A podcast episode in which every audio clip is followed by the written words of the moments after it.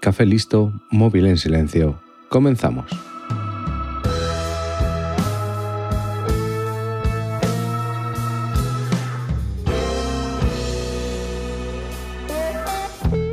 La humanidad ha tenido siempre una pequeña obsesión con querer saber qué le deparará en el futuro. Da igual la época que miremos, que siempre habrá alguien o habrá algún método supuestamente infalible para decirte qué es lo que te pasará. En este episodio nos vamos a ir hasta Francia para conocer la historia del que posiblemente sea el adivino más conocido de todos los tiempos. Hoy en 15 minutos voy a contarte la historia de Nostradamus. Antes de hablar de Nostradamus, hablemos de qué es la adivinación. La adivinación es la habilidad de quienes afirman que pueden predecir hechos venideros por ellos mismos o mediante algún objeto o sortilegio. Históricamente, esta presunta habilidad ha sido compensada económicamente, aunque también ha habido gente que la ha practicado sin ánimo de lucro.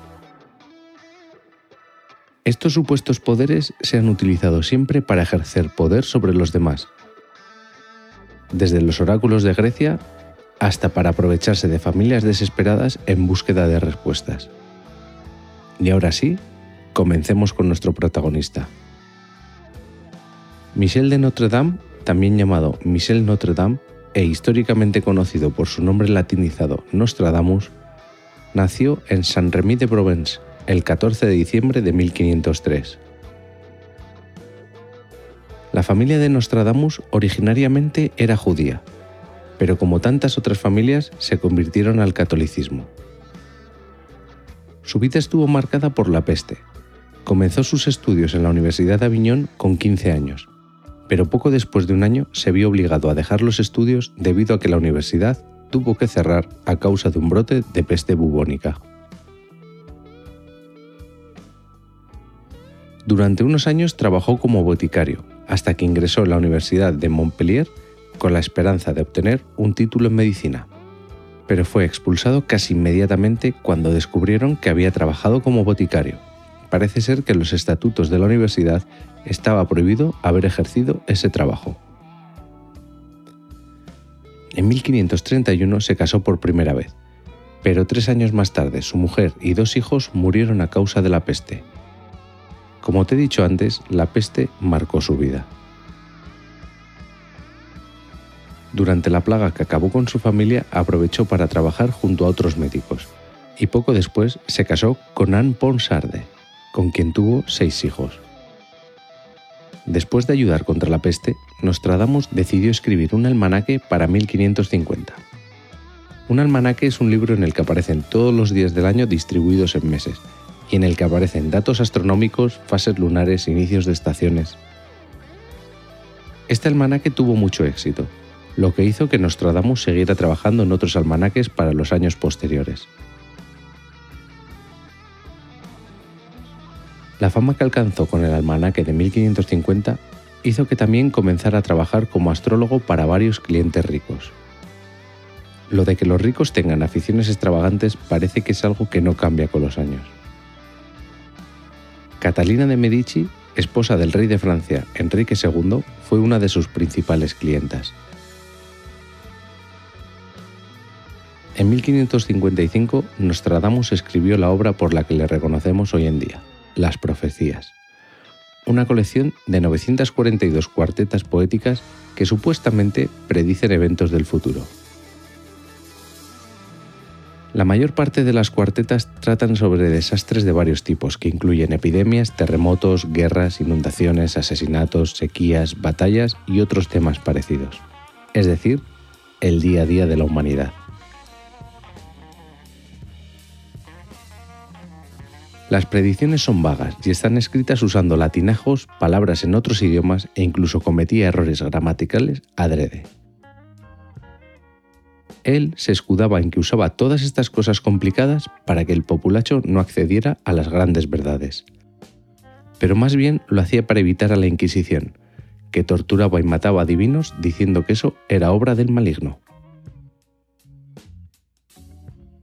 Según algunos estudiosos de la obra de Nostradamus, están pasajes fácilmente identificables con otros autores, tanto anteriores a él como contemporáneos. Y muchas de sus profecías son tomadas directamente de la Biblia.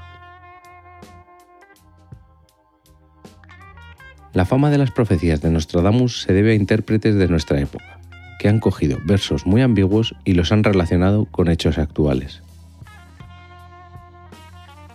Nunca jamás se ha profetizado con antelación algo sacado de las profecías de Nostradamus, sino que se ha rebuscado entre las cuartetas alguna que se pudiera retorcer, cambiar con la traducción o simplemente utilizar para decir que Nostradamus ya lo dijo en 1555.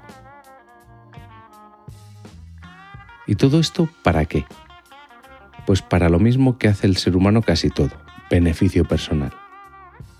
¿Cuánta gente ha ganado dinero sacando libros interpretando las profecías? ¿O sacando documentales en los que se compite para ver quién hace el más difícil todavía intentando conectar las profecías con hechos? Algunos escritores creen que Nostradamus no escribía como profeta, sino que comentaba eventos que pertenecían a sus tiempos, pero para evitar persecuciones escribía de manera elusiva y utilizando, como te he dicho, un lenguaje críptico y metafórico. Tal vez quisiera simplemente escribir a propósito de eventos contemporáneos, pero con el pasar del tiempo sus escrituras fueron interpretadas como profecías. Si hay un dicho castellano que se pueda aplicar a todos los adivinos sería, después de verle los huevos, macho, porque a toro pasado todo vale y puedes hacer encajar las cosas. Por ejemplo, dicen que Nostradamus al escribir esto profetizaba el ascenso de Hitler de lo más profundo del occidente de Europa, de gente pobre, un niño nacerá, que por su lengua seducirá a las masas, su fama en el reino de Oriente más crecerá. Si te leen la cita y luego te dicen que hace referencia a Hitler, pues te puede cuadrar, pero como también puede ser válido para otras muchas personas. Otra famosa predicción es la siguiente. La voz a la oída del insólito pájaro sobre el cañón del respiral suelo, tan alto se elevará del grano la tarifa que el hombre del hombre será antropófago. Hay quien cree que esto hace referencia al accidente aéreo del equipo de rugby uruguayo en los Andes, los que acabaron comiéndose a los compañeros muertos para poder sobrevivir. Pero también puede hacer referencia a cualquier evento que haga que suba el precio del grano y que la gente más pobre tenga que recurrir al canibalismo por no tener dinero para pagar el grano. Como ves, todo se puede hacer encajar para que valide tu hipótesis siempre que se trabaje con hechos ya pasados. No sé a ti, pero que todo lo que me dé para mí el futuro esté escrito no me hace ninguna gracia. Esto quiere decir que haga lo que haga, siempre voy a llegar al mismo destino. Entonces, ¿qué sentido tiene que haga unas cosas u otras? Y como lo prometido es deuda, en menos de 15 minutos te he entretenido o lo intentado. Recuerda que puedes encontrarme en todas las redes sociales como arroba arcachofas. Y agradezco tus comentarios y valoraciones en Apple Podcasts, Evox o Spotify.